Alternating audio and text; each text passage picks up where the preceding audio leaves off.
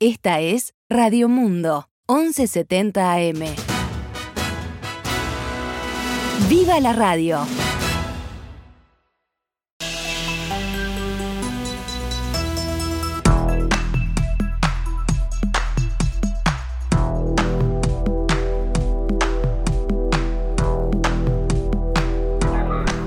Doce horas ocho minutos, damos comienzo a una nueva edición de Noticias al Mediodía en este jueves 11 de noviembre del año 2021. Actualizamos información para ustedes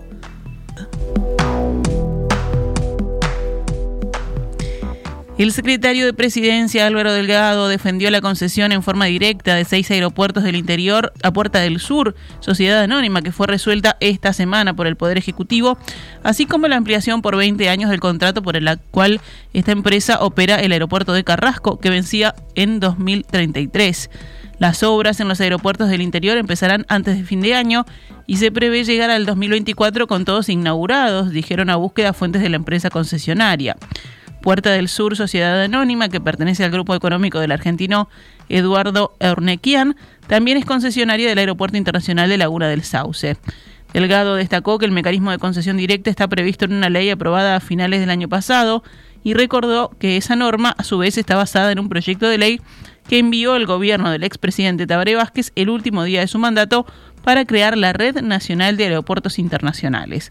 Además, Delgado resaltó que a cambio de la concesión directa se obliga a la empresa concesionaria a invertir en aeropuertos que no son rentables, pero que para Uruguay, con una concepción nacional y para el gobierno, son importantes.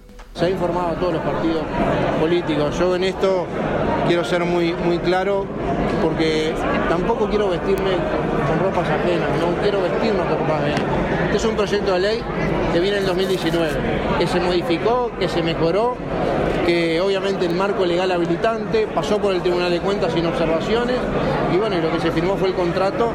Me parece que es una gran oportunidad de desarrollo con un sentido de visión muy descentralizadora al Uruguay, ¿no? Darle conectividad no solo a Montevideo, sino darle conectividad a muchos departamentos del interior que hoy no la tienen. La concesión de estos seis aeropuertos del interior a Puerta del Sur es por 20 años. Desde el Frente Amplio, el exministro de Transporte y Obras Públicas, Víctor Rossi, dijo que el proyecto que comenzó el gobierno anterior partió de la base de que la única forma de revertir la pobreza, la carencia, la caída de los aeropuertos del interior era vincularlos a las dos terminales más importantes del país. En diálogo con la diaria, Rossi opinó que hubiera sido saludable que se llevara a cabo un llamado público aunque reconoció que era bastante lógico que si alguien podía hacer el esfuerzo de invertir en estos aeropuertos, era la firma concesionaria de Carrasco y Laguna del Sauce. El exministro criticó de todos modos la actitud del Poder Ejecutivo actual al afirmar eran muy celosos quienes hoy integran la mayoría del gobierno en reclamar que no hubiera concesiones secretas y adjudicaciones que no fueran por licitación pública, pero da la sensación de que han perdido la sensibilidad en esto. Por otra parte, el exministro del Interior y actual senador Frente Amplista, Eduardo Bonomi, afirmó que lo que hizo el gobierno está dentro de la ley, aunque no se les informó porque no se hizo una licitación previa. Esta mañana, en diálogo con Perspectiva, el senador indicó que este proyecto ya había iniciado en final de la anterior gestión y calificó este acuerdo como un paso importante para internacionalizar las terminales aéreas uruguayas. Que el país tenga seis aeropuertos más, además de los que ya tiene eh, aprobados por la UASI, eh, con características de aeropuertos internacionales y que realmente la tenga porque, insisto, nosotros le decíamos aeropuertos internacionales a 11 aeropuertos, los cuales 9 no lo eran, eh, es importante. Bonomi señaló también que en el caso del proyecto propuesto por el Frente Amplio, la extensión era por 50 años y no por 20, como es en este caso con el aeropuerto de Carrasco. Entre otros temas, el exministro dijo que esta concesión no se puede comparar con la realizada por el actual gobierno con la naviera Catugnasi. Es comparar a Serrín con Par Rayado. Son parecidos, pero no son lo mismo, expresó el monopolio que se instala en Catón así se instala a partir del nuevo acuerdo que votó este gobierno. Por eso son incomparables las dos cosas. Uno establece el monopolio, lo establece, y el otro plantea la administración de una sola empresa que ya venía y la mantiene, pero para atenderla le pone condiciones de inversión que son eh, los alrededor de 70 millones de dólares para construir los seis aeropuertos del interior eh, en un plazo mucho menor. Eh, Catón así lo extiende por 50 años, esto lo hace por 20 años Las opiniones críticas con la concesión directa decidida por el Poder Ejecutivo llegaron también desde Cabildo Abierto, que votó en contra de la ley que creó la Red Nacional de Aeropuertos Internacionales, y también desde el Partido Independiente, ambos socios de la coalición gobernante. En rueda de prensa, el senador cabildante Guillermo Domenech sostuvo que el Ejecutivo procedió de manera equivocada, puesto que un gobierno, cualquiera sea su signo, incluso uno que nosotros apoyamos, no tiene la necesaria legitimidad política como para comprometer al país por periodos tan extensos. Al juicio de Domenech, este proceso es incuestionablemente parecido al tema del puerto, en referencia a la negociación con Catumnasi, como es parecido al tema de UPM para la instalación de la segunda planta de celulosa, que creo que abre la saga de este tipo de contratos, dijo el legislador del partido que lidera Guido Manini Ríos. Desde el Partido Independiente, la crítica a la concesión directa de los seis aeropuertos del interior y la extensión de la de Carrasco provino del diputado Iván Posadas, que en diálogo con búsqueda dijo que esto se trató de un arreglo entre blancos y frente amplistas.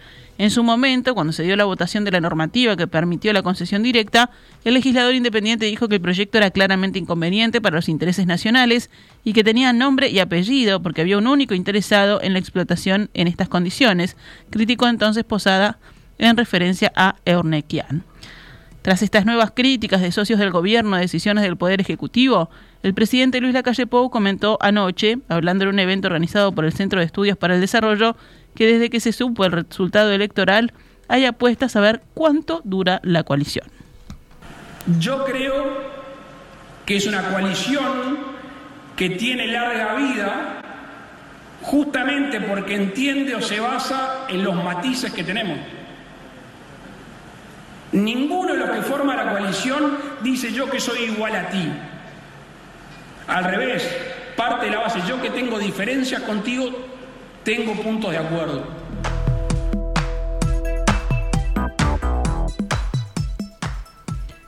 Una nueva encuesta de opción consultores dio 39% de votos por el no y 37% por el sí a la derogación de la ley de urgente consideración. Según esta consulta, presentada ayer en Telenoche, un 19% está indeciso y un 5% votaría en blanco o anulado. Opción señaló que el estudio muestra una situación de paridad entre quienes votarían a favor de la LUC y quienes lo harían en contra. Dado que para derogar la ley es necesario superar la mayoría absoluta de los votos válidos, donde se incluyen los votos en blanco, los promotores de la derogación estarían precisando cerca de dos tercios de los indecisos para alcanzar su objetivo, según el informe de opción.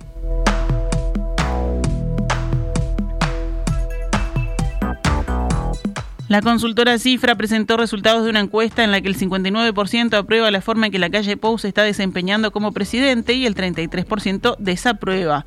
La proporción que aprueba es tres puntos más que la que la calle Pou obtenía en septiembre y muestra una recuperación de una muy gradual caída que se observaba desde principios de este año, según el estudio. La población que desaprueba la gestión es hoy un tercio y esa minoría está aumentando también muy lentamente desde el momento en que la calle Pou asumió en marzo de 2020, según añade Cifra. 12 horas 17 minutos, vamos con noticias de la emergencia sanitaria. Ayer la cantidad de casos activos de COVID-19 bajó a 2.088, 37 menos que el día anterior. Hay 21 pacientes en CTI, 3 menos que el martes, y no hubo fallecidos con coronavirus. Fueron detectados 198 contagios nuevos en 9.817 análisis, lo que da una tasa de positividad del 2,02%. Y si vamos a la pandemia en el mundo, Japón aprobó el uso de la tercera dosis de la vacuna de Pfizer contra el COVID-19 y empezará a administrar esta inyección de refuerzo a partir del próximo mes. El Ministerio de Salud, Trabajo y Bienestar japonés autorizó hoy el uso de la vacuna adicional para administrarla entre la población inmunizada con las dos dosis, habiendo transcurrido al menos ocho meses desde la última inoculación. Japón planea comenzar a administrar esta tercera dosis al personal sanitario el próximo mes de diciembre y a la población mayor a partir de enero de 2022. En Alemania la epidemia de COVID-19 se acelera, superando el umbral de los 50.000 contagios diarios y registra cada vez más hospitalizaciones, lo que ha forzado al futuro canciller Olaf Scholz a reaccionar ante la delicada situación. El socialdemócrata, probable sucesor de Angela Merkel, ha decidido atacar el problema para desactivar las críticas que aumentan ante la falta de preparación del país frente a la nueva ola de la pandemia. Tenemos que tomar medidas necesarias muy numerosas para pasar este invierno. Debemos poner a nuestro país al abrigo de este invierno, exhortó Scholz, actual vicecanciller, ante el Parlamento, donde su partido presentó junto a sus futuros socios nuevas disposiciones para luchar contra el COVID. La futura coalición de gobierno apuesta por una nueva campaña de vacunación, una gran ofensiva de test de detección y restricciones para las personas no vacunadas. Lo primero y más importante es no ceder en nuestros esfuerzos para que el máximo de ciudadanos estén vacunados. No todo el mundo está aún convencido de que lo deben hacer, lamentó Scholz.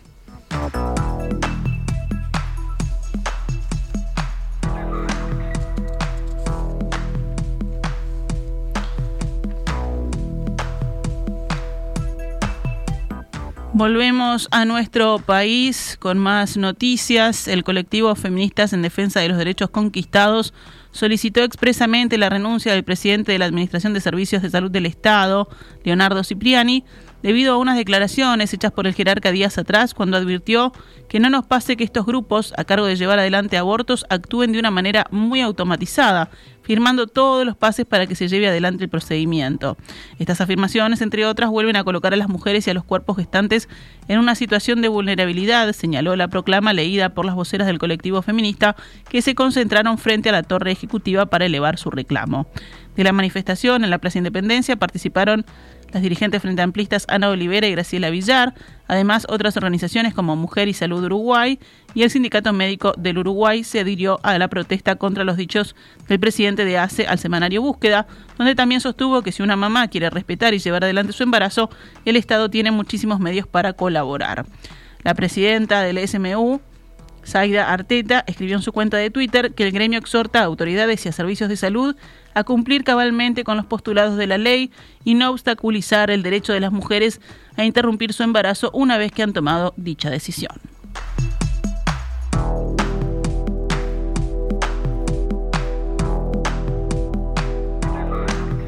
Cerramos el panorama nacional con otras noticias. Un camión cisterna que trasladaba unos 100 litros de combustible volcó en la ruta en la zona del puente de Arroyo Rocha, a 100 metros de la captación de agua bruta de la usina potabilizadora de la ciudad de Rocha. El conductor perdió el dominio del vehículo y el combustible que cargaba cayó a las aguas del arroyo. Ante esta situación, la Oficina Departamental de OCE informó a través de un comunicado que se resolvió parar el bombeo desde el arroyo de la capital departamental y se dio aviso a la población que el agua potable sería abastecida desde camiones cisterna. Por otra parte, personal del ente y de la Dirección Nacional de Bomberos trabajaban en la zona para contener el combustible derramado y se dio aviso a ANCAP por si fuera necesario un mayor apoyo en las tareas. La Gerencia de Agua Potable y nuestro laboratorio central, al igual que el regional, ya han coordinado las acciones para la puesta en marcha de la usina potabilizadora cuando las condiciones así lo permitan y, por supuesto, para la extracción y análisis de muestras, es lo que indica el ente en un comunicado. Trabajadores agremiados en la Unión de Trabajadores del Ministerio de Desarrollo Social, UTMIDES y de SUTIGA, funcionarios tercerizados, se movilizaron este miércoles ante la sede del Ministerio de Desarrollo Social en la avenida 18 de julio. Los funcionarios realizaron una performance que llamaron Velatorio de las Políticas Sociales en referencia a políticas y programas de la cartera que consideran muertos. Sobre las 14 horas, la principal avenida permanecía cortada por la manifestación de los trabajadores. Numerosos manifestantes se presentaron con ropa negra en señal de duelo por el velatorio ficticio. Además depositaron varias coronas de flores sintéticas en la puerta del ministerio. Finalmente llegaron varios ataúdes con el nombre escrito de los programas muertos, según ellos, como el SOCAT, Uruguay Trabaja, Asistencia a la Vejez, Jóvenes en Red, entre otros. Hay un cierre y rediseño de un montón de programas que trabajan en el territorio con las familias. Denunciamos que hay un ministerio que pasa a dedicarse casi exclusivamente al asistencialismo, a entregar canastas y tarjetas y no a trabajar en desarrollo de la familia y la inclusión para que superen la situación de pobreza. Esto es lo que dijo el dirigente de UTMIDES, Carlos Moreira, en declaraciones a Telemundo.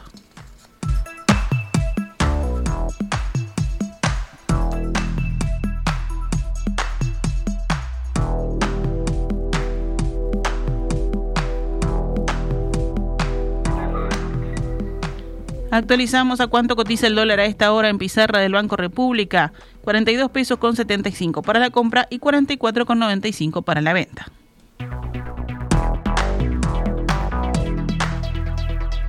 Esta es Radio Mundo 1170 AM. ¡Viva la radio!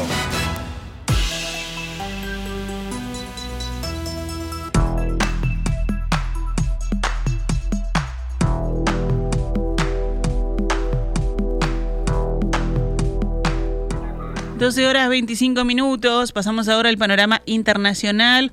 El candidato a la presidencia chilena, Franco Parisi, quien ha hecho toda su campaña por Internet desde Alabama, al sur de Estados Unidos, anunció que contrajo COVID-19 y deberá hacer cuarentena que le impediría estar en Chile el día de las elecciones, el 21 de noviembre. Parisi, de 54 años, candidato por el Partido de la Gente, no ha puesto un pie en Chile desde que inició la campaña electoral en septiembre pasado. Su ausencia en Chile coincide con una demanda por no pagar la pensión alimenticia de dos de sus hijos menores de un anterior matrimonio y también acusaciones en su contra por presunta estafa. Sobre París y pesa una orden judicial que le impediría salir del país sudamericano. Un obstáculo más, dijo París en un video difundido el miércoles en la noche cuando anunció que contrajo COVID-19. Ya sabíamos cómo venía la mano por el test rápido y el test PCR dio positivo, lamentablemente, dijo, a quien Parisi, a quien las encuestas ubican entre el cuarto y quinto lugar de preferencia de los votantes. Bielorrusia amenazó esta mañana con responder a posibles sanciones europeas relacionadas con la crisis en su frontera con Polonia, donde algunos miles de migrantes están bloqueados en condiciones difíciles. Como muestra de la creciente preocupación de la comunidad internacional, el Consejo de Seguridad de las Naciones Unidas debe reunirse con urgencia el día de hoy para examinar la situación entre esos dos países de Europa Oriental. Bruselas, que teme una ola migratoria similar a la del año 2015, acusa al régimen de Alexander Lukashenko de haber orquestado esta afluencia para vengarse de las sanciones occidentales y anunció nuevas medidas punitivas la semana próxima. Por su parte, el jueves Lukashenko amenazó a la Unión Europea con responder a cualquier nueva sanción. Según un comunicado de la presidencia bielorrusa, Mencionó en particular la posibilidad de suspender el funcionamiento del gasoducto Yamal de Europa, que atraviesa Bielorrusia y entrega gas ruso, combustible vital para los europeos en plena crisis energética.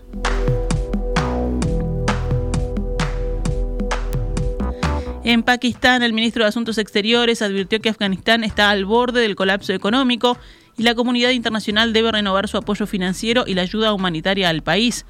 Si la situación empeora, la capacidad del nuevo régimen talibán para gobernar el país será severamente limitada. Eso fue lo que precisó el ministro Shah Mehmood Qureshi por lo tanto, es imperativo que la comunidad internacional apoye urgentemente la reanudación de la ayuda humanitaria, dijo. Esto incluye el acceso de Afganistán a los fondos congelados por los donantes occidentales desde que los talibanes tomaron el control del país en agosto. Este apoyo ayudará a nuestros esfuerzos para relanzar las actividades económicas y hacer que la economía afgana sea estable y sostenible, aseguró. Las medidas también beneficiarán a los países occidentales si creen que están lejos, que Europa está segura y que estas zonas no se verán afectadas por el terrorismo, no olviden la historia, subrayó. Hemos aprendido del pasado y no queremos repetir los mismos errores. Cerramos con el panorama deportivo. Cuatro partidos abren hoy la decimotercera fecha de las eliminatorias sudamericanas del Mundial de Qatar 2022.